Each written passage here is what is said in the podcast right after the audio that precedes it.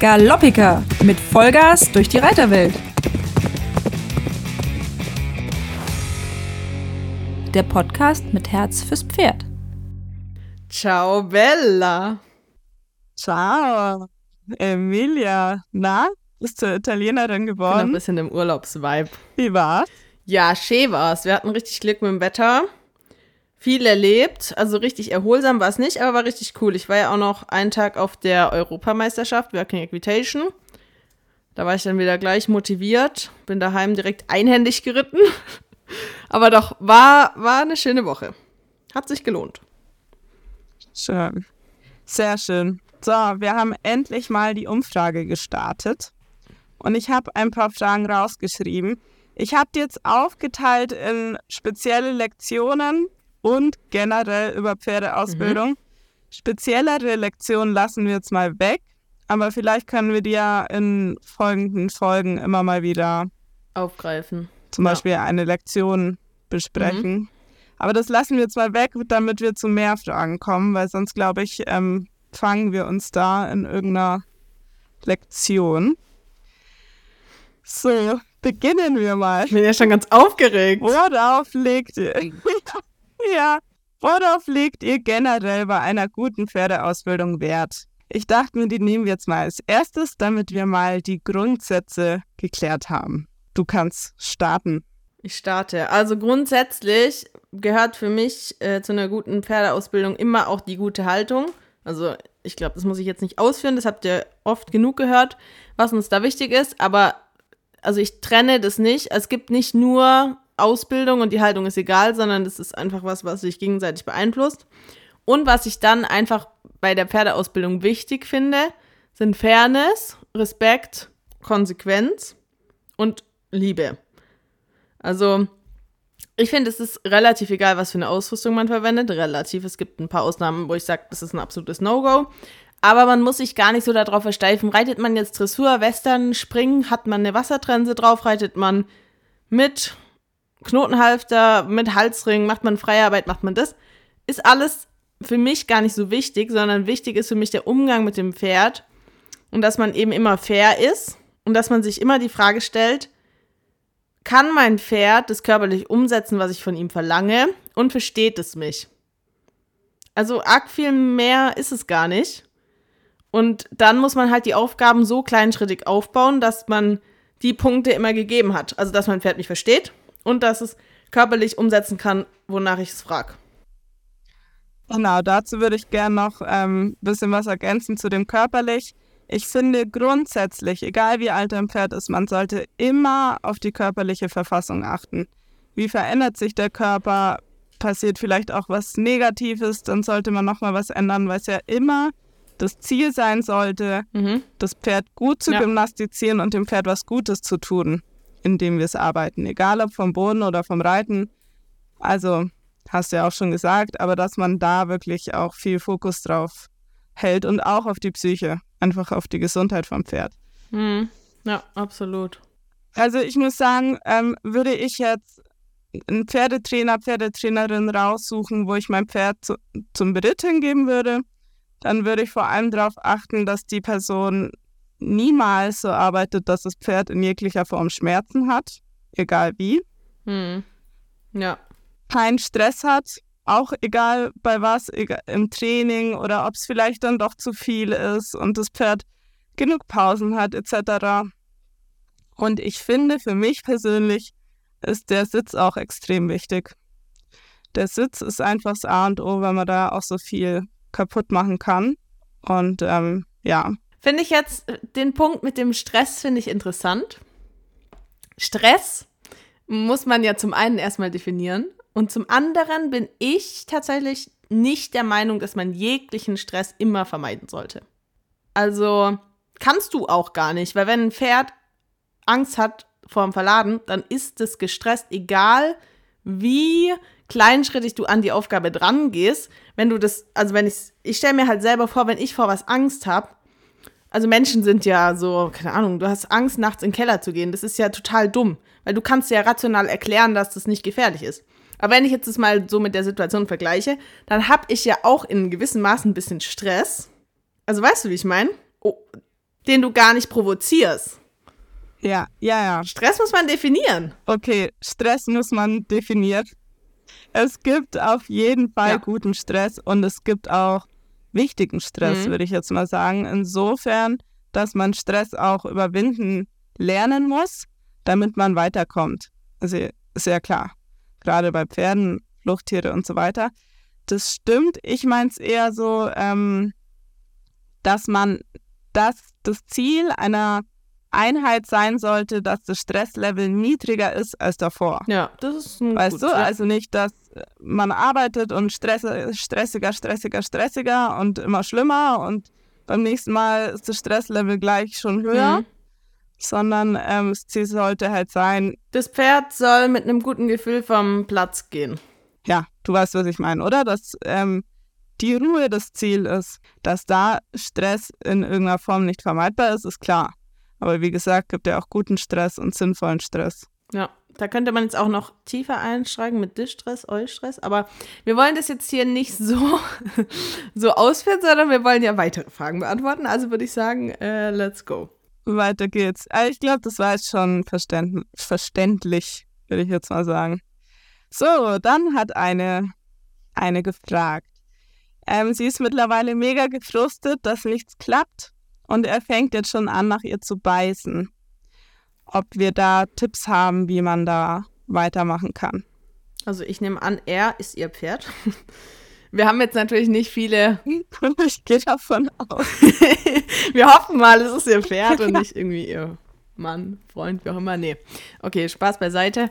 Ähm, wir wissen ja jetzt nicht viel über das Pferd oder über die Situation, aber was ja sehr offensichtlich ist, da ist irgendwas in der Kommunikation, was gewaltig schief läuft. Und ich denke, da muss man auf jeden Fall ganz an die Basics. Und vielleicht passend auch zu der Frage, ganz wichtig ist auch, Pferdetraining findet nicht nur in der Halle oder auf dem Reitplatz statt. Also der Umgang mit dem Pferd ist genauso entscheidend wie die Reiteinheit, das Longieren, wie auch immer. Also das fängt an, die Beziehung zu eurem Pferd, beziehungsweise die Beziehungsarbeit zu eurem Pferd fängt ja an in dem Moment, in dem ihr euch erstmal begegnet. Also wenn ihr es von der Box holt, also aus der Box, von der Koppel, vom Offenstall, da beginnt es ja schon. Und da teilen uns die Pferde ganz viel mit, was wir gar nicht mitkriegen, glaube ich. Ja, genau. Und jetzt hast du genau den Übergang schon gefunden, den ich an der Stelle gerne gehabt hätte, nämlich Kommunikation. Da gab es ganz viele Fragen dazu, generelle Kommunikation. Und da hätte ich gern mal gesagt, man muss und darf sich einfach Hilfe holen. Und das ist einfach super wichtig, sich eine, eine Trainerin, Trainer zu suchen, dem man Mhm. vertraut, die Arbeit man vielleicht gut findet und sich helfen lässt. Weil ich finde, gerade bei sowas, wenn das Pferd jetzt anfängt zu beißen, dann hat sich ja schon was hochgesteigert. Und dann geht man schon mit einer Unsicherheit ans Pferd, mit einer Erwartungshaltung und so. Und das ist dann schwierig, finde ich, wenn man dann immer weitermacht. Das wird dann immer Mhm. schlimmer. Man muss sich einfach da Hilfe holen, ähm, weil wir können jetzt auch nicht sagen, das und das ist an der Kommunikation falsch. Das ist ja total individuell. Man braucht da einfach eine zweite Person. Ja, in, in der Situation, die sie beschreibt, würde ich mir auch auf jeden Fall Hilfe holen. Es ist ja auch immer, also ich weiß es selber, es ist schwierig, einen guten Trainer zu finden, aber an der Stelle würde ich auch gern einmal sagen, ein Trainer kann euch auch helfen, auch wenn ihr nicht alles super toll findet, was er macht. Also ich finde, man muss auch da manchmal so ein bisschen trennen. Okay, ich, Hauptsache, ich kann halt was mitnehmen, was mir hilft. Keine Ahnung, wenn der jetzt halt nicht so toll reitet, also mir gefällt jetzt nicht so gut, wie er reitet, aber Bodenarbeit ist super. Ganz ehrlich, dann mache ich einfach den Kompromiss und sage, wenn der mir in meiner Situation helfen kann, dann nehme ich doch das an, was mir hilft und das andere kann ich ja ein Stück weit auch dann weglassen oder ausblenden. Also ja, es ist schwierig, einen guten Trainer zu finden, aber es muss auch nicht der perfekte Trainer sein, der euch die nächsten 20 Jahre begleitet. Und es kann trotzdem hilfreich sein, mal ein, zwei Einheiten zu machen. Absolut. Und wie du sagst, man muss nicht alles das machen, wie es der Trainer oder Trainerin macht. Man kann sich die Sachen raussuchen. Ich glaube, man wird da heutzutage zu streng Ja. und umso weniger Unterricht nehmen die Leute auch. Und das ist dann schwierig, weil man braucht einfach Hilfe. Selbst wenn es nur eine zweite Person ist, die von außen gesehen, ähm, von außen betrachtet einem Sachen erklärt, was sie gerade sieht oder die Situation nochmal aus anderen Augen einschätzt. Ich denke, was wir auch alle nachvollziehen können, ist, dass man mal frustriert ist. Also ich, ich bin ja. ja auch auf einem ganz guten Level mit meinen Pferden, sage ich mal. Ich helfe ja auch vielen anderen Pferdenleuten und so. Ich bin ja in dem Sinne Trainerin, aber auch ich bin mit meinen eigenen Pferden mal frustriert. Also, dass man so eine Phase hat, wo es irgendwie nicht läuft und man nicht vorankommt und man denkt, irgendwie klappt gar nichts. Das hat man, egal auf welchem Niveau. Aber wenn das Pferd halt anfängt zu beißen und es wirklich so ähm, grundlegende Sachen sind, dann würde ich mir auch auf jeden Fall Hilfe holen. Und da ist ganz klar halt, dass irgendwas in der Kommunikation schon ziemlich schief gelaufen ist.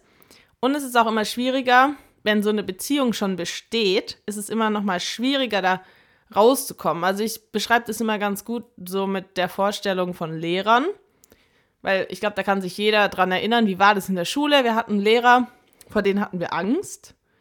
Da hat man gedacht, boah, Hauptsache hoffentlich nichts Falsches machen. Da hat man einfach Angst gehabt. Dann gibt es Lehrer, die sind total chaotisch und die sind zwar super nett und lieb, aber du lernst bei denen nichts, weil, ja, die haben es irgendwie selber nicht im Griff. Und dann gibt es Lehrer, die möchtest du beeindrucken.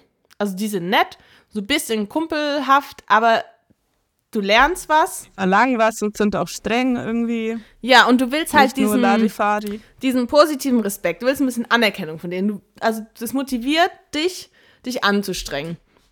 Und das Ding ist, wenn jetzt halt zum Beispiel der chaotische Lehrer mal ein bisschen Struktur reinbringen will und denkt, boah, die tanzen mir alle auf der Nase rum, ich muss jetzt mal durchgreifen, das nimmt kein Mensch ernst. Der, der muss 30 Mal muss der durchgreifen, bis mal jemand zuhört. Und der andere, wo die Beziehung auf einer anderen Ebene ist, also der coole Lehrer, der sagt einmal, Leute, es reicht und dann ist halt gut. Und so ist es mit Menschen und Pferden auch ein bisschen. Ich habe es auch ganz oft in Kursen zum Beispiel, dass die Leute sagen, boah, der lässt sich gar nicht wegschicken, der ist total faul, der ist so und so, also das Pferd. Und ich nehme das in die Hand und es funktioniert. Also ich habe noch gar nichts, ich habe gar nichts trainiert, sondern es funktioniert einfach, weil ich bei Null anfangen kann. Weil ich auf der Ebene einsteige in der Beziehung und nicht diese ganze, alles, was davor schon passiert ist, aufarbeiten muss. Und genau das ist der Punkt, weshalb wir mit unseren Tieren, glaube ich, so schnell gefrustet sind, weil wir eine Beziehung zu den Tieren haben und wir so schnell enttäuscht sind, dass irgendwas nicht klappt und ich kümmere mich doch so um dich und wieso passiert das jetzt alles so und jeden Tag wird es schlimmer und jetzt beißt du mich auch noch und so. Hm. Ich finde, man, man muss versuchen, da irgendwie den Abstand zu finden, den emotionalen und auch mal zu sagen, hey, es ist in Ordnung, es funktioniert gerade nicht zwischen uns, nicht so schlimm. Irgendwie verstehen wir uns gerade nicht mhm. untereinander. Vielleicht ähm, machen wir mal ein, zwei Wochen ein bisschen Pause und lassen nochmal so ein bisschen zum Durchschnaufen. Und dann fangen wir nochmal ohne Vorerwartungen ja. mit einer zweiten Person, die einem hilft, an, zum Beispiel. Oder ich gebe das Pferd mal richtig ab, drei Monate im Beritt, halt selber mal ein bisschen Abstand, lassen einen Profi ran und fangen dann von vorne neu an, ohne immer mehr gefrustet zu sein und emotional mhm. enttäuscht also, zu sein. Das Ding ist auch, wie du, wie du sagst, Beritt zum Beispiel ist auch ganz gut, eine Pause ist ganz gut, sich selber filmen ist auch ganz gut. Also wenn ihr gerade keinen Trainer habt an der Hand, dann filmt euch mal selber. Da denkt ihr euch manchmal auch, was mache ich da eigentlich? Ist ja klar, dass mein Pferd mich nicht versteht. Aber man muss vor allem an sich arbeiten. Also jetzt gerade auch noch mal auf die Frage zurückzukommen. Das Problem, so hart es klingt, aber ist wahrscheinlich die Besitzerin und nicht das Pferd. Beziehungsweise darf man sich natürlich auch keine Schuld zuweisen, aber. Ja, was heißt keine Schuld zuweisen? Aber ich, mein, mein erster Ansatz ist immer, mich in Frage zu stellen und nicht das Pferd. Das ist nicht schlimm, weil wir lernen ja alle dazu. Also, das ist jetzt gar nicht, weißt du, das ist gar nicht wertend. Das heißt auch nicht, dass die Person jetzt am besten nichts mehr mit dem Pferd machen soll. Das ist auch wieder das andere Extrem, wenn man dann immer denkt, oh, ich mache alles falsch, ich mache lieber gar nichts. Das ist auch nicht. Wir müssen ja lernen. Wir müssen mit dem Pferd zusammen lernen. Aber wie gesagt, in so einem Fall sehe ich halt eher das Problem beim Mensch als beim Pferd. Genau, und deshalb mal Abstand nehmen, jemand anderes ranlassen. Immer nicht schlecht. Ja. Gut, weiter geht's. Ähm, kommen wir zum Thema Gebisse. Uh. Da gab es auch ein paar Fragen. Ich würde mal zwei Fragen zusammenbringen. Die erste Frage ist, ab wann man ein Gebiss mit einem Gebiss arbeiten kann Mhm. bei einem jungen Pferd und was für ein Gebiss du jetzt zum Beispiel bei der Gala hast oder generell verwendest. Okay, interessante Frage. Also, das ist ja wie bei allem so ein bisschen, ich würde jetzt nicht so den Zeitpunkt angeben, sondern es kommt ja auch auf die Entwicklung vom Pferd an. Ich habe zum Beispiel bei der Gala erstmal den Tierarzt draufschauen lassen, beziehungsweise den Zahnarzt und habe dann auch einen Termin gemacht. Da musste man auch ein, zwei Zähne ziehen und das halt nochmal raspeln und so. Und nach Absprache mit dem Zahnarzt habe ich dann erst mit Gebiss angefangen. Einfach um zu vermeiden, dass es halt irgendwas gibt, was drückt oder wehtut. Und ich habe bei ihr aktuell ein doppelt gebrochenes Gebiss drin, also eine Trense, Trensengebiss von Sprenger. Viele sagen ja, einfach gebrochen ist besser für junge Pferde.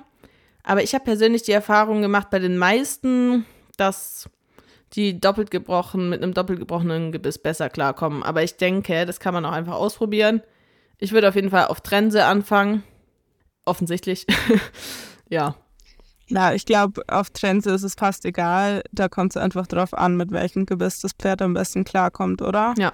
Ich muss sagen, ich finde doppelt gebrochen wirkt freundlicher, finde ich, Mhm. weil man dann nicht diesen einen Hebel hat. Mhm. Aber im Grunde, das muss man ausprobieren. Ich denke, ja. Ja, ich würde es auch ausprobieren. Einfach gebrochen oder doppelt gebrochen. Ich hatte zuerst ein einfach gebrochenes drin, weil sie recht maulig war und ich dachte, das Gebiss hat weniger Bewegung und das ist vielleicht besser.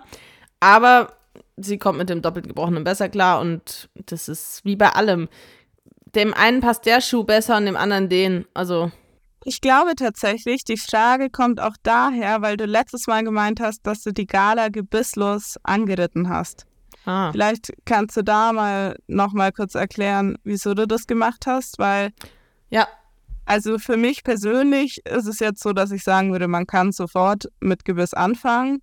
Es ist auch immer wichtig, dass es tatsächlich eng genug ist, damit es nicht an den Schneidezähnen vorne dran schlägt. Das sehe ich oft.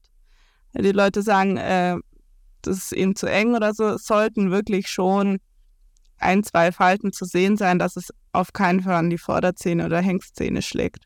Ja, ich mach, äh, ich schneide es tatsächlich auch immer lieber höher bei jungen Pferden, dass die auch nicht die Zunge drüber machen und so. Also lieber ein Loch zu hoch als ein Loch zu locker. Genau, ähm, ja, geht da vielleicht nochmal drauf ein, wegen ähm, Gala gebisslos angeritten. Ja, also ich äh, trenne das so ein bisschen. Einreiten ist für mich, dass ich das Pferd an den Reiter gewöhne und da ist mir auch die Haltung egal, da ist mir die Anlehnung egal. Ich bin sie ja nicht gebisslos eingeritten, sondern tatsächlich frei. Also einfach ohne irgendwas. Das würde ich jetzt nicht unbedingt nachmachen, aber da geht es einfach darum, dass sie das Reitergewicht kennenlernt, abwendet, alle Gangarten geht, anhält, rückwärts geht, so die Sachen. Und da beschäftige ich mich noch nicht so sehr mit der Balance. Und wenn ich dann anfange, die Pferde zu trainieren und wirklich auch mit der Anlehnung anfange, dann nehme ich ein Gebiss lieber als was Gebissloses, weil die Maulwinkel vom Pferd sind ja flexibel und der Nasenrücken nicht. Also ich reite generell nicht so gern gebisslos Dressur. Also Dressur mit konstanter Anlehnung. Ich reite da lieber mit Gebiss. Und der Zeitpunkt ist für mich der, wo ich halt mit Gebiss anfange. Ich habe dann am Anfang noch das Halfter mit drauf gemacht und so ein paar Mal mit Halfter und Gebiss, weil sie halt die Einwirkung über die Nase natürlich besser kannte.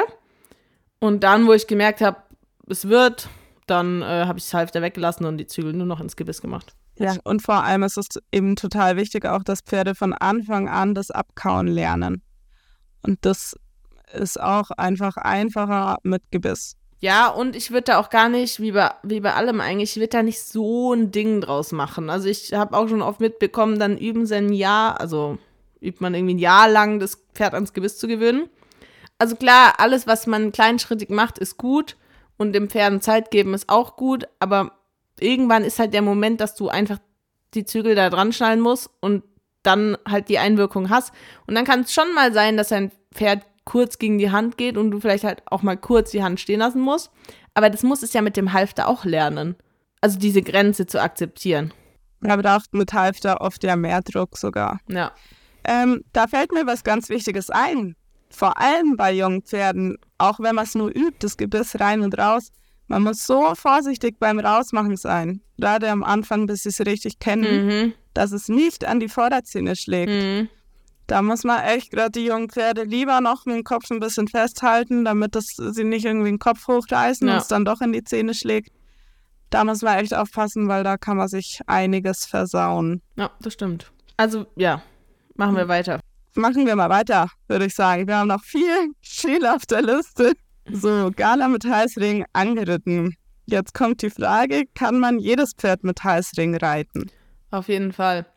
Aber ich würde sagen, nicht jeder kann jedes Pferd mit Halsring reiten. Also, klingt jetzt vielleicht ein bisschen blöd, aber jedes Pferd kannst du mit Halsring reiten. Das ist einfach eine Frage von der Ausbildung. Also, Gala war jetzt auch das zweite Pferd, das ich frei angeritten bin. Also, meinen Mustang bin ich auch frei angeritten.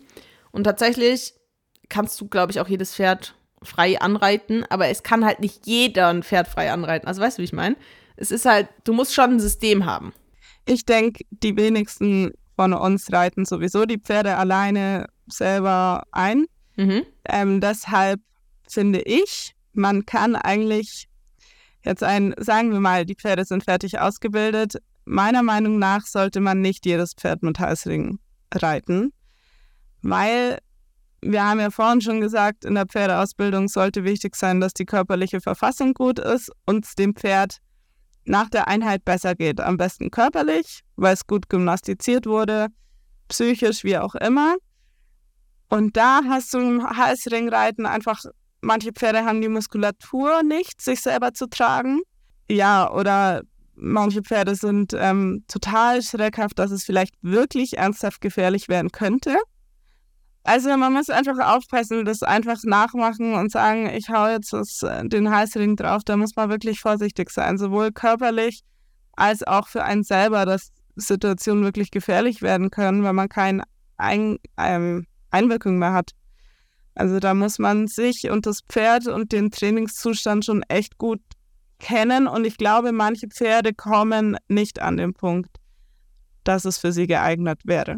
Würde ich jetzt mal so behaupten. Also gut, so äh, wollte ich jetzt die Frage auch nicht beantworten. Also ich sage jetzt nicht, mach die Trense runter und reite mit Halsring. Ich habe die Frage so verstanden, kann man jedes Pferd mit Halsring reiten? Für mich geht da halt eine Vorarbeit mit ein. Also ich reite ja nicht Ja. mit Halsring, indem ich einfach die Trense runter mache, sondern ich bilde ja meine Pferde dahingehend aus, dass ich sie sicher frei reiten kann. Und dann bin ich der Meinung, du kannst jedes Pferd so ausbilden. Ah, ja, jetzt verstehe ich, wie du meinst. Also deine Pferde, auf deine Pferde bezogen.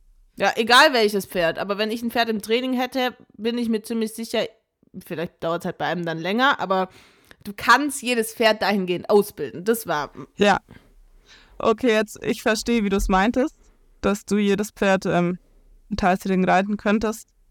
Aber ich habe es eben so verstanden, dass nicht jeder daheim einfach einen Halsring drauf tun kann. Nee, um Gottes Willen, bitte nicht. Ja. Also auf keinen Fall. Nee. mhm. nee, da sind wir uns einig. Okay. Aber, ähm, ja, also ich habe so verstanden, dass du Was halt. auch wieder nicht böse gemeint ist. Es ist alles niemals böse gemeint. Wir waren beide an einem Punkt, wo wir gar nichts konnten. Ich bin in vielen Sachen immer noch an dem Punkt, wo ich, also ich würde mich auf kein Pferd draufstellen, wie du zum Beispiel. das heißt, äh, da müsste ich auch lange üben und ich hätte aktuell auch keine Pferde, mit denen ich das machen könnte. Also es sind alles Sachen, wir müssen das alles üben und Ja, aber ihr tut euch ganz kurz, ihr tut euch damit auch keinen Gefallen, wenn ihr, wenn ihr es einfach mal probiert. Das Problem ist zum Beispiel auch beim freien Reiten, wenn das Pferd einmal verstanden hat, dass es sich, also dass es quasi sich durchsetzen kann. Also wenn es checkt, ah, du kannst mich ja gar nicht halten, also das läuft ja einfach weiter und lernt halt seine Kraft einzusetzen, dann ist es einfach total blöd, weil bis ihr das wieder draußen habt, das ist, also macht die nötige Vorarbeit, informiert euch, kauft euch meinen Online-Kurs zum freien Reiten. kleine Werbung, kleine Werbeeinheit an der Stelle. Nee, aber macht es mit Sinn und Verstand, dann ist es eine tolle Sache. Aber ihr tut euch keinen Gefallen, wie gesagt, wenn die Pferde halt mal lernen, dass sie machen können, was sie wollen. So, ich stelle die nächste Frage mal ein bisschen anders, damit wir hier Spannung reinkriegen. Aha, Also, Emmy, angenommen, du machst mir Angst. du suchst ein Springpferd. Was jetzt nicht so ist, wir teasern hier nichts an, sondern okay, also du bist auf der Suche nach einem Springpferd, weil du willst S-Spring reiten, okay?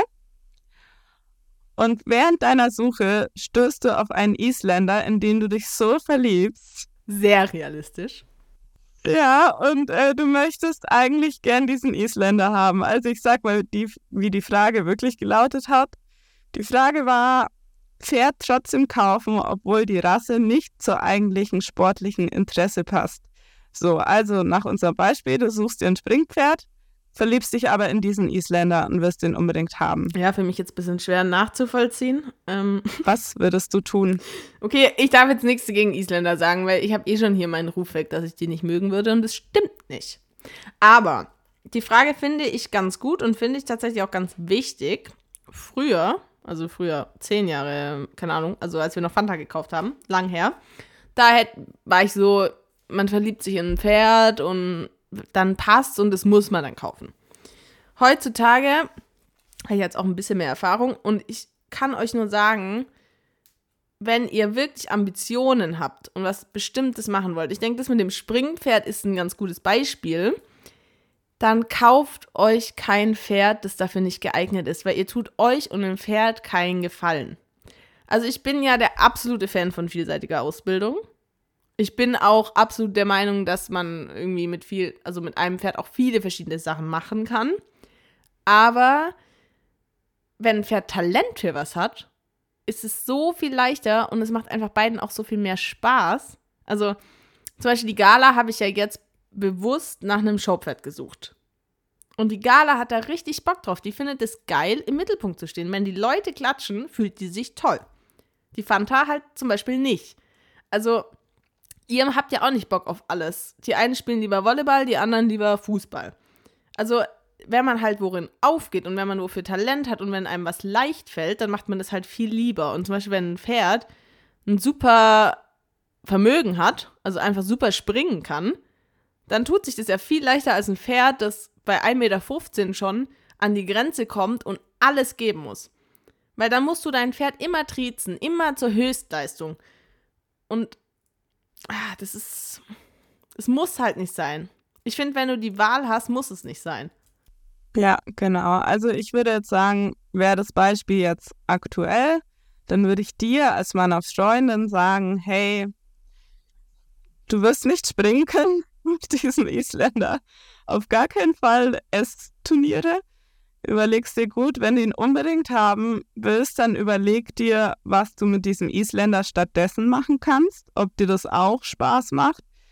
Und sei dir bewusst, was das für finanzielle Auswirkungen hat, weil ich meine, mal so eine Katze, wenn du dich in die Katze verliebst, dann nimmst du halt vielleicht mal zwei statt Mhm. eine. Aber bei einem Pferd wissen ja alle, das hat man nicht mal schnell so. Ja. Da muss man sich da einfach bewusst sein, ist das, was ich mit dem Pferd realistisch machen kann. Du kannst aus jedem Pferd ein tolles Pferd machen. Aber du kannst halt nicht mit jedem Pferd alles machen. Du kannst aus keinem Isländern erst äh, Springpferd machen. Geht halt nicht. Ja, es geht nicht. Ja, das ist, und da darf man dann auch nicht unfair werden mit den eigenen Ambitionen, dass man sagt, ich will jetzt aber unbedingt springen und Ja. mein Isländer muss trotzdem M springen. Ja. Ist halt blöd. Also ich finde, man muss da ja auch nicht, also ja, mit der Rasse und so, weißt du, es gibt äh, zum Beispiel, wir haben Isländer in der Working Equitation, der geht M, finde ich absolut beeindruckend. Es gibt ja auch je nach Pferdetyp, zum Beispiel die Fanta kann super springen für einen Spanier. Ich bin ja mit der bis A springen geritten. Der Orador halt gar nicht. Also weißt du, es heißt ja nicht unbedingt die Rasse jetzt nur für das oder die für das. Du musst einfach das Pferd individuell sehen. Aber wie du halt sagst, wenn du halt springen möchtest und du hast halt, möchtest dann ein Pferd kaufen, das einfach gar kein Talent dafür hat, dann, ja, musst du halt abwägen. Will ich aufs Springen verzichten oder will ich auf das Pferd verzichten? Und ich, ja, man verliebt sich schon in Pferde. Man hat es auch mal, dass es das Pferd sein muss. Aber es ist auch so, also bei mir zum Beispiel kann ich jetzt sagen, dein eigenes Pferd hast du doch irgendwie auch sowieso lieb, oder? Also, wenn du die dann hast, also, dann sind die doch alle toll.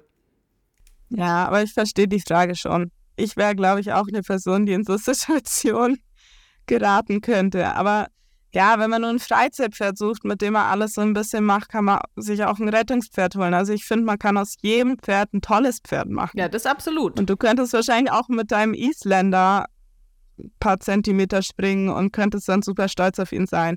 Aber halt von diesem S-Springen müsstest du dich verabschieden.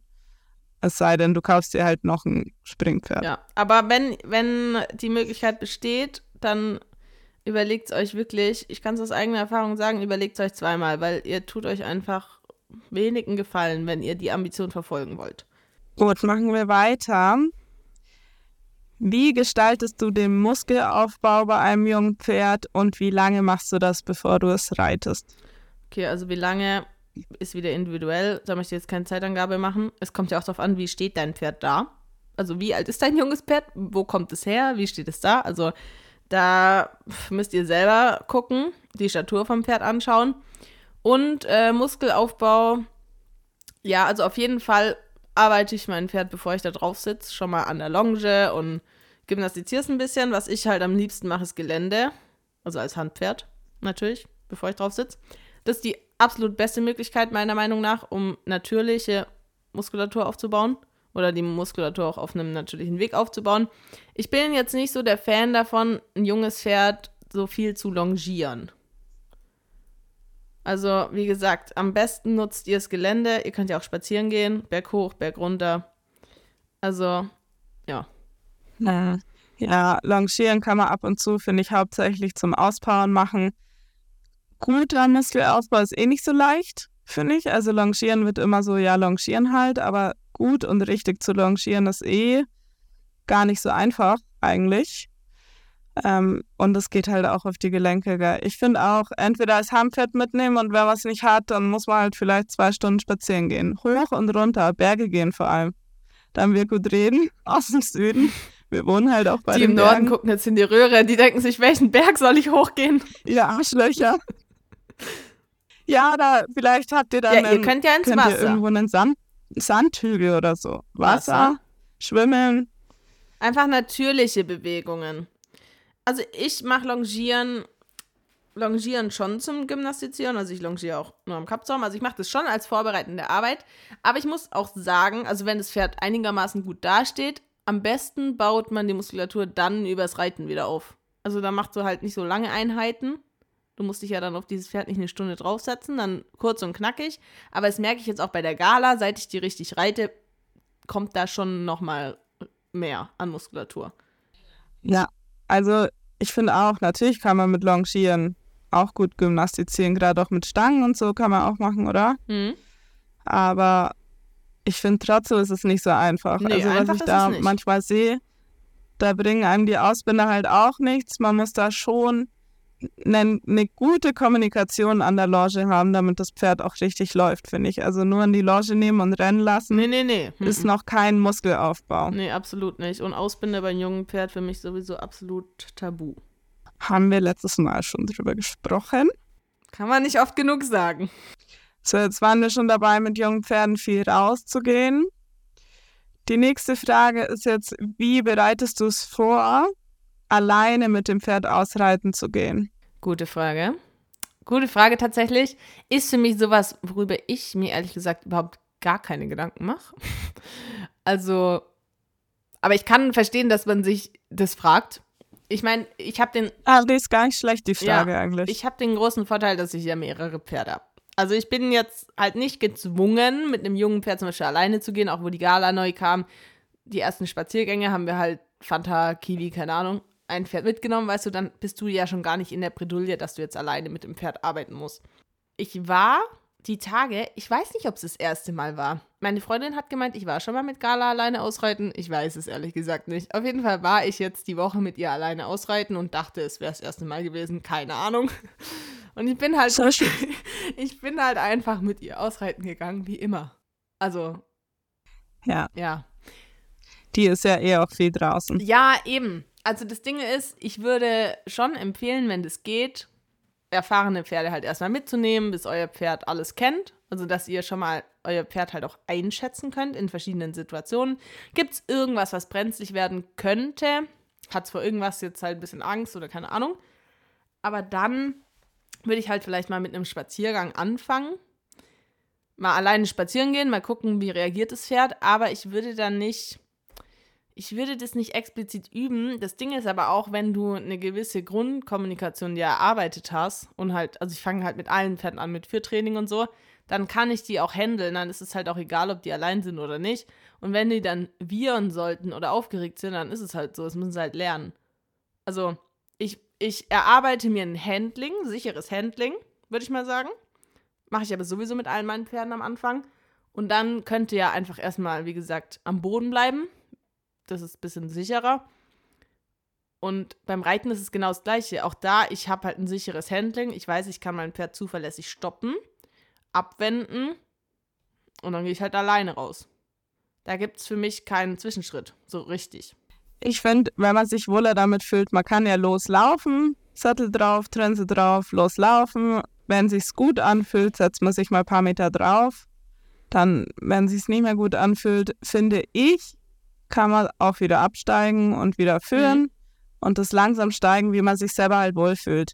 Weil ich glaube, viele Leute sind selber einfach unsicher und verspannt und das überträgt sich dann auf die Pferde. Deshalb sich einfach keinen Stress mhm. machen, loslaufen, wenn sich's richtig anfühlt, draufsitzen. Oder ich denke, vielleicht hilft es auch manchen erstmal einfach nur alleine eine Runde um den Hof zu laufen. Ja. Ohne dass man jetzt gleich richtig rausgeht, ja. Weil man da unsicher ist. Ja, das stimmt. Also ich tue mir da immer tatsächlich, das ist jetzt gar nicht irgendwie böse gemeint, sondern ich tue mir immer ein bisschen schwer, das so richtig nachzuvollziehen, weil ich halt einfach sehr angstfrei bin. Also, ich, bei mir ist immer so, ja, das geht schon. Also, wenn ich halt drei Handpferde habe, dann denke ich mir, jo, die müssen jetzt halt funktionieren. Wenn da vorne der Traktor kommt, das geht schon. Das muss ja gehen. Aber klar, ich bin da jetzt auch äh, auf einem anderen Level, sage ich mal. Ich denke, wichtig ist, dass du halt da dir sicher sein kannst, dass die Kommunikation mit deinem Pferd stimmt.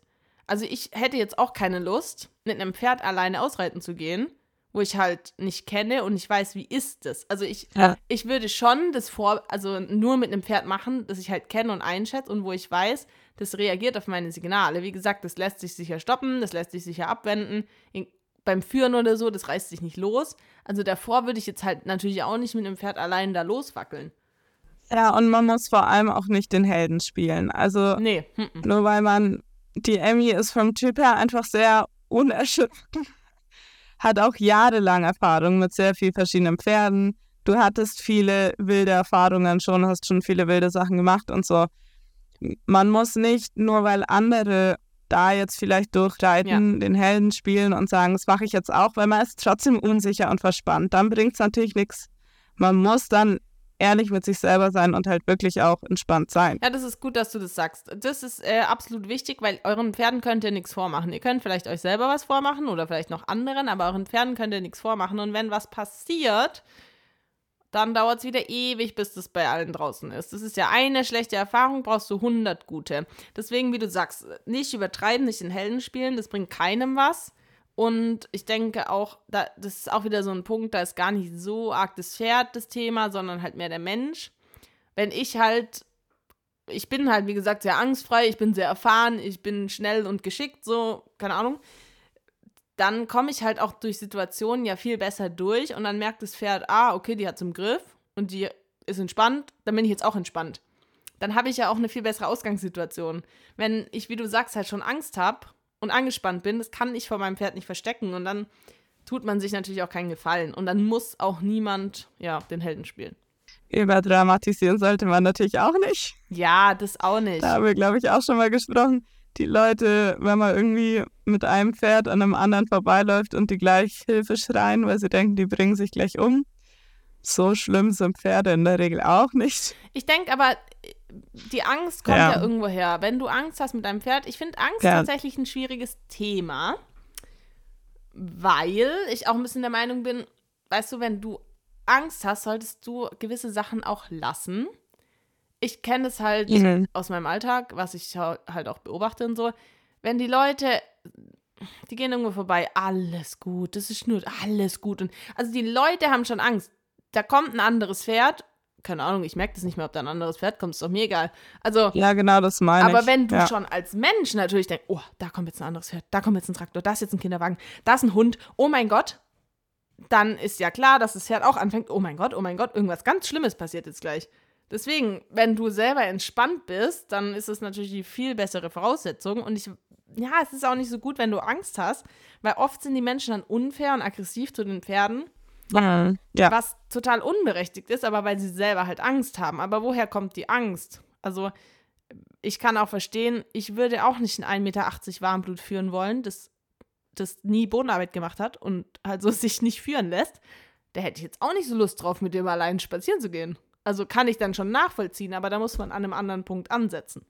Wir sollten mal über Angst reden. Ich finde, da, da könnten wir mal eine ganze Folge widmen. Ich glaube, Ja, da können wir mal drüber reden, aber wie da gesagt, hast du jetzt nicht so viel Erfahrung. ich, für mich ist das ja, Amy Kinkin.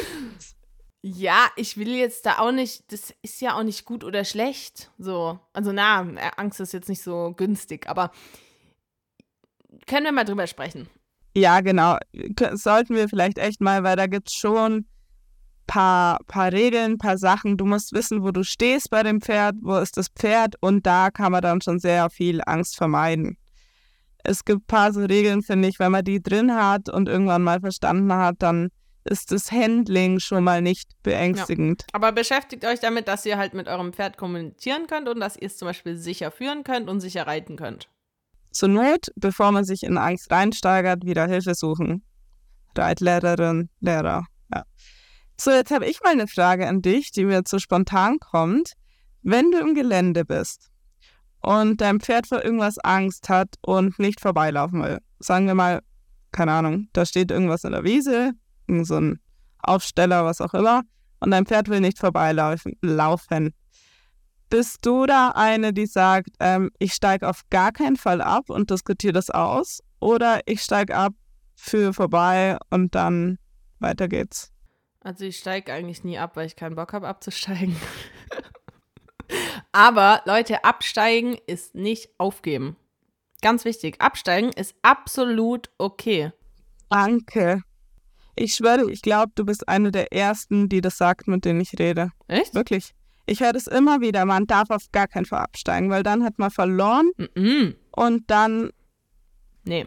finde ich auch überhaupt nicht. Also ich sage immer, du musst dem Pferd die Aufgabe, also wenn ich was Neues mache, mache ich dem Pferd die Aufgabe so leicht wie möglich. Wenn ich natürlich an einem gewissen Level bin, muss ich ja auch mal eine Herausforderung angehen. Also dann, keine Ahnung, jetzt wenn die Kiwi zum Beispiel sagt, sie geht da nicht vorbei, dann sage ich, jo Kiwi, wir beide sind jetzt auf dem Stand, wir sollten das halt schaffen, dass du mir auch vertraust, wenn ich auf dir drauf sitze. Wenn ich jetzt ein junges Pferd habe, die Gala, bevor ich jetzt ein blödes Erlebnis habe mit ihr, wenn ich drauf sitze, steige ich lieber ab, weil da weiß ich, sie vertraut mir 100%. Also, das ist überhaupt nicht schlimm. Ja, also ich finde auch, man muss halt danach wieder aufsteigen. Also ich habe es beim Smarty immer so gemacht, wenn er wohl nicht vorbei wollte, habe ich gemerkt, gut, findet er gruselig, bin ich abgestiegen, habe ihn vorbeigeführt und sofort wieder aufgestanden. Dann war es nie wieder ein Thema. Aufgesessen, sorry. Danach war es nie wieder ein Thema, weil er nicht in eine Stresssituation gekommen ist. Ja, eben. Klar, es gibt sicher Pferde, die bleiben dann immer noch mehr stehen, keine Ahnung, vielleicht ist er individuell, aber ich finde auch, dieses, man darf nicht absteigen, finde ich auch total ein Quatsch. Finde ich auch Quatsch. Und das Ding ist auch, wenn mein Pferd Angst hat. Angst, okay, wir wissen jetzt nicht, es ist Angst, aber wenn mein Pferd besorgt ist, sagen wir es mal so. Es gibt ja einen Grund. Also bei der Gala ist schon so, wenn ich die als Handpferd dabei habe oder für, dann, es gibt so eine Stelle, die guckt da nie. Und wenn ich drauf sitze, guckt sie jedes Mal. Sie vertraut mir halt noch nicht so, wenn ich auf ihr drauf sitze, wie wenn ich jetzt sie, wie wenn ich neben ihr bin. Und das muss ich natürlich üben. Und ich meine, die Frage ist, wie gesagt, zum Beispiel mit der Kiwi will ich halt auch üben, dass wenn ich drauf sitze, dass sie überall vorbeigeht, überall durchgeht und so. Aber du kannst ja, ich weiß nicht, ob es passt, aber wenn wir zum Beispiel mit den Pferden schwimmen gehen, habe ich halt Fanta und Orador, die rennen ins Wasser, gleich rein und so. Und wenn ich halt ein Pferd dabei habe, was nicht ins Wasser geht, das läuft halt hinterher durch den Herdentrieb, weil die halt recht weit weggehen, auch vom Ufer. Und dann hast du ja total, also stressfrei jetzt nicht, das Pferd ist vielleicht trotzdem ein bisschen gestresst, aber du hast ja keine Diskussion, keine negative Kommunikation mit dem Pferd und es geht einfach ins Wasser. Und dann kannst du das ja langsam steigern und klar, irgendwann möchtest du auch, dass das Pferd alleine ins Wasser geht, wenn du drauf sitzt, also vorne draus, aber da kannst du ja Schritt für Schritt hinkommen. Und ich denke, das ist das Gleiche, wenn dein Pferd nicht wo vorbeigeht, dann kannst du ja auch absteigen, dann führst du es vorbei, wenn es entspannt vorbeigeht, dann kannst du ja auch wieder aussteigen, kannst es wieder probieren. Also immer wenn was nicht geht, geh lieber noch mal einen Schritt zurück. Da fällt mir ein, nochmal zu diesem generellen Pferdethema mit dem Stress, was ich gesagt habe. Das war so ein Punkt, den ich meinte. Ähm, dass ähm, man keinen Stress haben sollte, das Pferd muss heute im Wasser sein und schwimmen, Mhm. sondern man sich das langsam erarbeiten kann. Schritte zurückgehen. Das ist vielleicht auch ein wichtiges Thema in der Pferdeausbildung. Geht immer wieder. Ihr müsst es eh. Also früher oder später müsst ihr es eh. Ihr könnt entweder noch ein bisschen mit dem Pferd kämpfen und dann einen Schritt zurückgehen oder ihr geht gleich einen Schritt zurück. Also ihr müsst Schritte zurückgehen. Das wird jedem immer passieren, egal auf welchem Niveau, egal auf welchem. Ja, und es ist vollkommen in Ordnung. Geht lieber noch mal einen Schritt zurück und guckt, dass das Pferd mit einem guten Gefühl, egal welche Aufgabe, ein Pferd sollte die immer mit einem guten Gefühl beenden. Und vielleicht auch nochmal zum Thema Stress. Es kann auch sein, dass die Situation dann stressig ist, kurz, aber das Pferd danach merkt, es ist nichts passiert. Und da lernen Pferde auch ganz viel. Also mit so ein bisschen Anspannung lernt man die auch am besten. Ist ja auch bei Menschen so. Deswegen, so. Genau, so, machen wir weiter. Die Frage fand ich eigentlich ganz spannend, Mhm. nämlich, wie fange ich mit Freiarbeit an, dass mein Pony da auch Lust drauf hat? Also wenn jetzt ähm, zum Beispiel, ich denke halt mal, es wird so sein, dass sie ein Pferd hat, das halt keinen Bock drauf hat Mhm. und ähm, erstmal wahrscheinlich nicht so die Motivation zeigt oder ähm, die Interaktion. Okay. Ja, erster Punkt. Pferde sind unterschiedlich, Menschen sind unterschiedlich. Also, ich äh, kann es, glaube ich, verstehen. Man sieht zum Beispiel eine Fanta, eine Gala und die hüpfen da rum und die machen wilde Sachen und du denkst, wow, die haben richtig Spaß. Also, die haben auch richtig Spaß, ist auch so. Der Orador hat aber auch Spaß an der Freiarbeit und hüpft halt nicht jetzt mega doll rum. Also, es gibt schon mal verschiedene Pferdetypen. Und ihr dürft euch nicht ihr dürft es nicht darüber definieren, dass ein Pferd Spaß hat, je nachdem, wie überschwänglich es jetzt äh, sich bewegt. Also wie viele Hüpfer es macht. Das ist nicht die Definition von Spaß, würde ich jetzt mal behaupten. Aber das ist natürlich auch sowas, das eine Pferd hat halt mehr Bock darauf und das andere weniger. Und das ist auch vollkommen okay. Aber wenn dein Pferd, wenn du das Gefühl hast, dein Pferd ist total unmotiviert und hat keine Lust drauf, dann musst du gucken, wo ist die Ursache. Und die Ursache ist meistens da drin, dass die Pferde sich nicht verstanden fühlen. Genau, Kommunikation. Ich denke auch, ähm, sie meint das ein bisschen, oder ich kann das Gefühl so ein bisschen nachempfinden, dass das Pferd die Interaktion nicht so sucht Mhm. oder da nicht drauf eingehen will und wahrscheinlich überfordert ist, weil es nicht weiß, was wisst ihr jetzt von mir. Es muss gar nicht unbedingt überfordert sein. Ich denke, also, mh, es ist, das ist was, du musst lernen, deinem Pferd zuzuhören. Also, wir sagen unseren Pferden immer ganz viel. Deswegen, ich kann dir jetzt auch sagen, kauf meinen Online-Kurs. Schadet auch sicher nicht, weil du brauchst, du brauchst schon Technik und gewisse Basics. Du musst schon wissen, wie bewegst du dich, wo stehst du, welche Übungen machst du so ein bisschen. Es macht schon Sinn, Technik und so zu beherrschen, brauchst du auch. Aber Kommunikation musst du ein Stück weit auch selber lernen und vor allem musst du lernen, zuzuhören. Also ich kann dir sagen, heb die Gerte so, den Strick so, dreh dich jetzt nach rechts, nach links, mach drei Schritte, mach schneller, mach mehr Druck, mach weniger, jetzt Pause. Das kannst du schon machen, aber ein Pferd ist keine Maschine. Und das finde ich auch generell ist es, glaube ich, ein großes, ein ganz großes Problem in der Arbeit mit Pferden, dass wir denken, wenn ich doch jetzt das mache, dann muss er doch das machen. Und wir vergessen, dass Gegenüber ein Lebewesen ist. Und wir hören gar nicht zu. Dein Pferd, also ich glaube, dass fehlende Motivation und so, wenn sich dein Pferd von dir abwendet und weißt du, du willst Freiarbeit machen, der rennt in die Ecke und stellt sich da hinten hin, dann ist es eher das Problem, dass das Pferd sich nicht gehört fühlt, dass es dir ständig versucht, was zu sagen, aber du hörst gar nicht zu. Oder auch stumpfe Pferde. Stumpfe Pferde, kein Pferd ist stumpf, weil jedes Pferd merkt, wenn eine Fliege auf ihm sitzt. Ja, Und jedes Pferd reagiert auf Energie. Pferde kommunizieren ganz viel mit Energie. Aber wenn wir halt immer überhören, was sie uns rückmelden, und es kommt halt immer nur mehr Druck als, äh, als Ansage, dann haben die halt keinen Bock.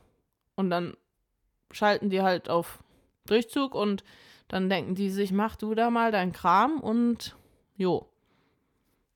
Ja, vor allem, was ich schon ein paar Mal gesehen habe, ähm, es ist ja schon so in der Freiarbeit, gerade wenn man vielleicht sogar auch frei anfängt, ähm, man hat halt nicht mehr so viel Druckmittel, wie wenn man zum Beispiel drauf sitzt, in der Freiarbeit hat das Pferd dann halt mal die Möglichkeit zu sagen, dass es keinen Bock drauf hat. Ja. Und da hat es erstmal die Möglichkeit, sich gegen einzuwenden und nicht mitzumachen. Und Ja. ja, da muss man vielleicht auch ein bisschen spielerisch anfangen, um das Pferd wieder zu catchen und zu sagen, hey, wir können auch schöne Sachen miteinander machen. Und es ist, macht Spaß, hier jetzt ein bisschen rumzurennen. Man muss es ja erstmal meiner Meinung nach nicht so streng sehen, damit man erstmal die Aufmerksamkeit und Interaktion bekommt, bevor man richtig ins, in die Freiheitsdressur geht, ins Arbeiten. Ich glaube, es ist ganz, es ist gar nicht so wichtig, auf welchem Niveau und was du machst, sondern du musst einen Zugang zu deinem Pferd finden. Und es stimmt schon, was du sagst, wenn du natürlich ein Seil dran hast, ein Halfter, wenn du reitest, dann musst du deinem Pferd gar nicht zuhören. Weil du kannst ja einwirken. Und bei der Freiarbeit bist du es erstmal an dem Punkt, also noch deutlicher geht es ja nicht, wie wenn dein Pferd in der Ecke steht und nicht herkommt. Also noch deutlicher kann es nicht zu dir sprechen. Aber das ist das erste Signal, das wir überhaupt mal wahrnehmen die ganzen davor nehmen wir gar nicht wahr. Das ist auch nicht böse, also oder wertend gemeint, sondern wir Menschen müssen halt erstmal lernen, darauf sensibler zu werden. Und ja, wenn ich halt reite, wenn ich führe, wenn ich longiere, wenn ich meine Ausrüstung drauf habe, dann muss ich meinem Pferd gar nicht so arg zuhören. Weil ich kann ja sagen, mach das, geh da lang, halt an, stopp, dann zieh ich halt ein bisschen, dann nehme ich halt ein bisschen mehr die Gerte. Der kann ja, also ich habe ja quasi die Kontrolle und wenn sie halt frei sind, habe ich die Kontrolle nicht mehr. Und dann kommen wir an den Punkt, wo du es halt merkst, ob du im Dialog bist mit deinem Pferd oder ob du über deine Ausrüstung halt dein Pferd kontrollierst. Stimmt, ja, total. Du brauchst die echte Kommunikation dann irgendwie, gell? Also, Ja, und das ist ganz wenig. Die echte Kommunikation, also das ist schon, die echte Kommunikation ist Energie. Das ist auf der Basis von Energie. Aber ich muss selber auch, also selber lerne ich auch immer wieder dazu, wie wenig man braucht. Aber man, man ist schon so gewöhnt an das Meer, dass man nicht mal mit der Stufe einsteigt. Also man steigt schon bei Stufe 5 ein, weil man denkt, Stufe 5 ist Stufe 0. Aber da passieren noch ganz viele Schritte davor, wo die Pferde wahrnehmen, wo wir aber denken, ja, das äh, ja. bringt nichts. Ich glaube, es liegt auch viel daran, dass wir halt Lebewesen sind, die in der Sprache so viel kommunizieren. Ja.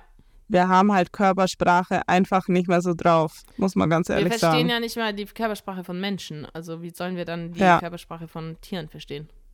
Außer die offensichtliche. Also was ja jeder sieht, ist, ob ein Pferd die Ohren anlegt oder ob das Pferd das macht. Das finde ich auch immer Genau. lustig, wenn immer Mhm. alle sagen, ja, aber der legt doch die Ohren an. Dann denke ich, ja, das ist das, was du siehst, aber alles andere, was mit dem Körper passiert, siehst du gar nicht. Ja. Vielleicht wäre eine ganz gute Übung zum Anfang, wenn man frei macht mit dem, frei arbeitet mit dem Pferd, wenigstens den Moment zu erkennen, bevor das Pferd wegläuft. Ich finde, es ist schon mal gar nicht so schlecht, das wenigstens zu sehen, weil es kann man schon sehen. Aber dann müsste das Pferd auch da bleiben erstmal. Wie meinst du? Also da musst du ja auf dem Level sein, dass dein Pferd schon mal da bleibt. Es gibt, Naja, also gut. ich denke, wenn die Kommunikation gar nicht da ist, dann machst du den Strick weg und dann Ja, aber ein bisschen hinterherlaufen geht ja oft doch. Und dann, wenn man das Pferd aber gut beobachtet, dann sieht man eigentlich den Moment kurz bevor es wegläuft. Und wenn man das wenigstens schon gesehen hat, also weißt du, wie ich meine? Ja, das ist schon mal gut, aber auch Wenn man den Moment wenigstens erkannt hat, dann kann man danach schneller eingreifen und das Pferd wieder herholen. Aber ich würde eher sagen, wenn ihr einen Roundpen habt oder so, geht mal mit eurem Pferd frei in Roundpen und versucht mal, versucht mal, ob ihr irgendwie merkt, ob ihr es schafft, eine Verbindung aufzubauen oder nicht. Und mal gar nicht auf irgendeine Technik, auf irgendeine Übung konzentrieren, sondern schafft ihr es, mit eurem Pferd in Verbindung zu gehen. Und dann muss man sich sehr konzentrieren dafür. An nichts anderes denken, einfach ausprobieren. Eben. Okay, Gut, ich würde sagen, kommen wir zur letzten Frage. ja. Nämlich die letzte Frage lautet, in welchem Alter sollte man anfangen, beziehungsweise kann man in jedem Alter anfangen? Ich weiß jetzt nicht, ob es aufs Reiten bezogen ist oder auf die generelle Arbeit mit dem Pferd. Ich glaube generell, oder?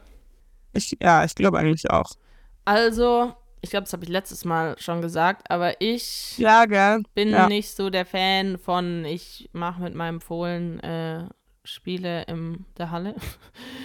Also ich äh, bin eher dafür, die Pferde, bis sie drei sind, einfach in Ruhe zu lassen. Also Fohlen ABC, aber da sind sie ja auch noch nicht abgesetzt. Also, aber wenn sie dann in der Aufzucht sind, lass die Pferde einfach Pferd sein. Und dann würde ich halt anfangen. So kurz und trocken würde ich das jetzt mal beantworten.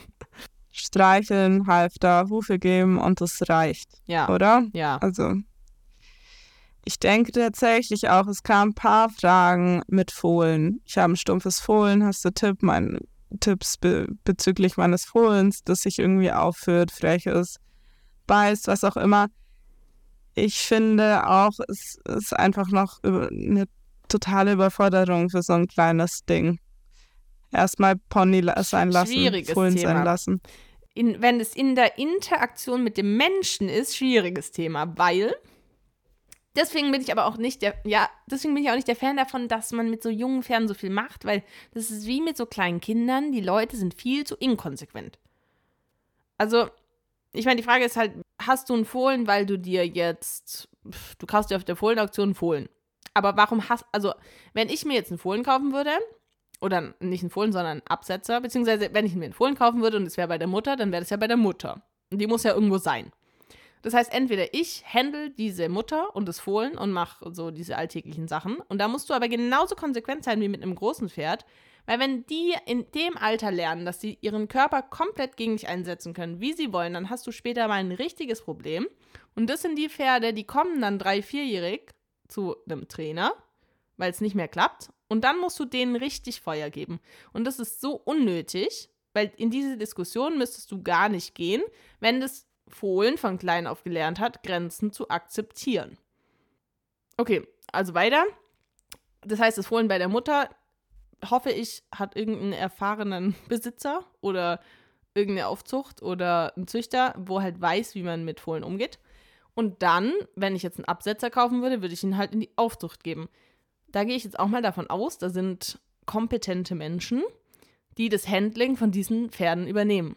Weil die müssen ja auch mal entwurmt werden, auch mal im Schmied vorgestellt werden. Aber da, finde ich, muss man mit denen schon konsequent sein. Aber deswegen würde ich halt auch nicht mit denen jetzt groß trainieren. Also da jetzt zirkeln, seitwärts, rückwärts, würde ich halt mit so einem jungen Pferd nicht machen, sondern das sollen die unter sich machen. Also weißt du, wie ich meine? Ja. Ich denke, viele haben auch zu viel Energie. Also ich kenne schon viele Ställe. Ich denke, die Leute kaufen sich weniger Fohlen, unerfahrenere Leute, sondern sie lassen ihre Stute mal decken, glaube ich. Dass das jetzt äh, häufiger wahrscheinlich obwohl ist. Also ich habe es jetzt öfter mitbekommen, dass sich wirklich so junge einjährig Absetzer, anderthalb, wo ich mir, also, und die stehen dann in, in einem Pensionsstall. Dann stehen die in einer Paddockbox. Also es tut mir leid, aber da muss ich auch einfach sagen, da habe ich eine ganz klare Meinung dazu und davon halte ich irgendwie gar nichts. Was soll ein anderthalbjähriges Pferd in einer Paddockbox und dann kommt es alleine auf die Koppel. Ja, Und dann gehen die Ja. Leute mit denen ein bisschen äh, spazieren. Ja, komisch, dass das Pferd einem aufs Dach steigt. Also, ein Jungpferd gehört in eine Aufzucht. ja. Und du hast ja letztes Mal auch schon gesagt, du wirst ein junges Pferd nicht bewegen müssen, weil es zu viel Energie Genau. hat. Und noch weniger wirst du einen Fohlen bewegen müssen. Nee, absolut nicht. Also, ja. Würdest du, weil da ja auch steht, ähm, kann man in jedem Alter anfangen, würdest du mit einem, oder was hältst du davon, ein achtjähriges Pferd anzufangen? Angenommen, Wildpferd, Mustang, Ja, kannst du machen. acht Jahre. Kannst du machen, solltest Ja, du aber auch die nötige Erfahrung haben. Das ist ja, es ist ja schon so ein bisschen das Ding. Also ich finde schon wichtig, zum Beispiel einem Fohlen, wie gesagt, grundsätzlich halt, dass es halfterführig ist, dass es die Hufe gibt und so. Weil klar, so ein Fohlen hat schon weniger Kraft. Und es, da geht es nicht darum, dass es jetzt irgendwelche Tricks lernt, sondern dass es halt lernt, Grenzen zu akzeptieren. Und das ist schon wichtig, dass das in einem jungen Alter passiert, weil wenn du jetzt natürlich einen 3-, 4-Jährigen hast, der noch nie Menschenkontakt hatte, dann hat der ja ein ganz anderes Gewicht und eine ganz andere Kraft.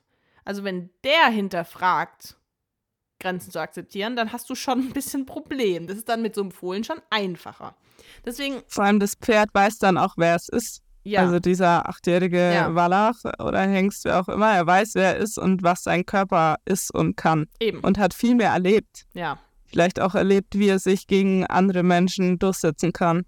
Ja, genau. Also deswegen, ich denke, wenn so ein Pferd schon älter ist und gefestigter, auch in seinem Charakter und von seinem Körpergefühl her, ist es halt wichtig, dass da eher ein erfahrener Mensch dran geht. aber du kannst natürlich mit so einem Pferd auch anfangen, warum nicht?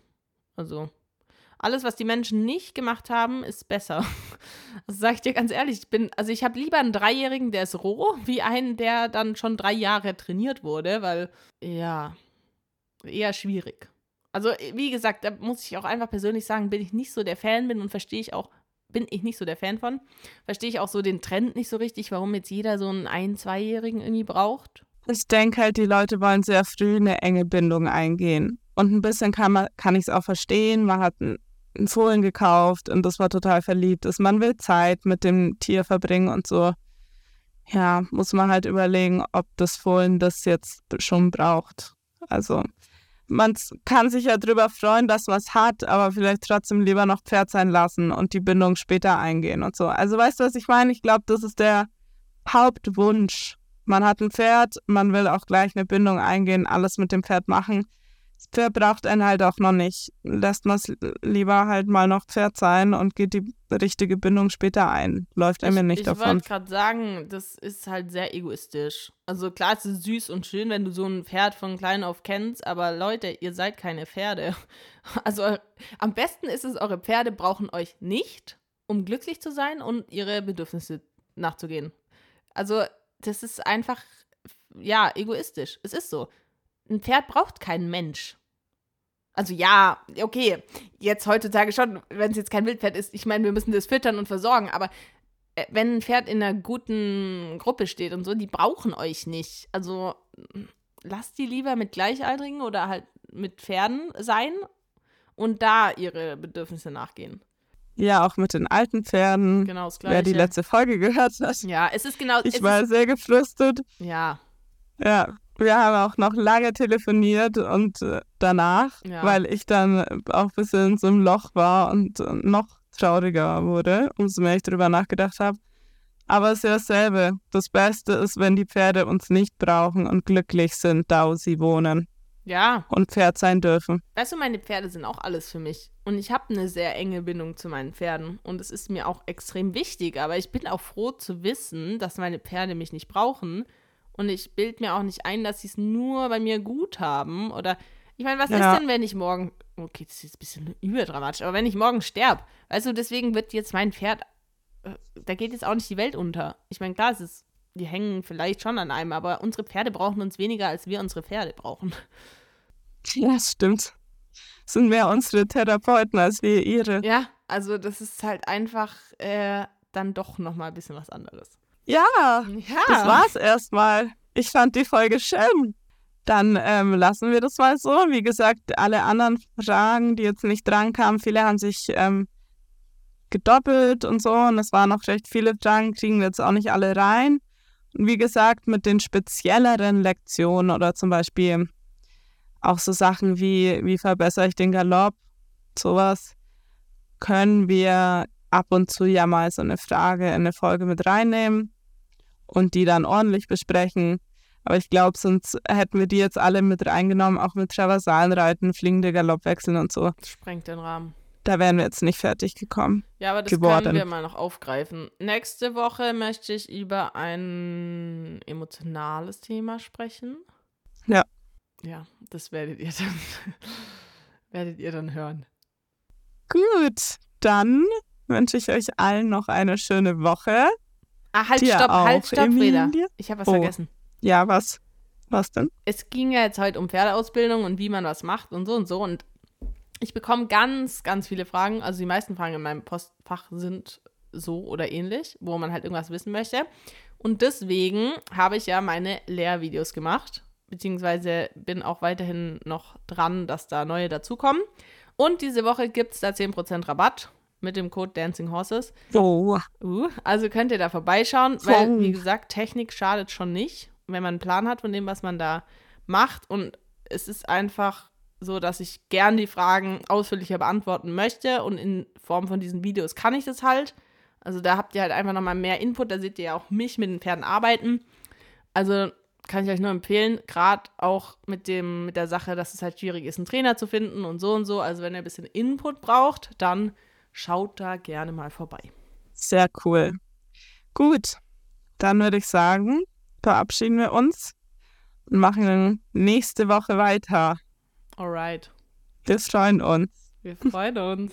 Tschüss. Gut. Bis dann. Bis zum nächsten Mal, wenn es wieder heißt Galoppiker mit Vollgas durch die Reiterwelt.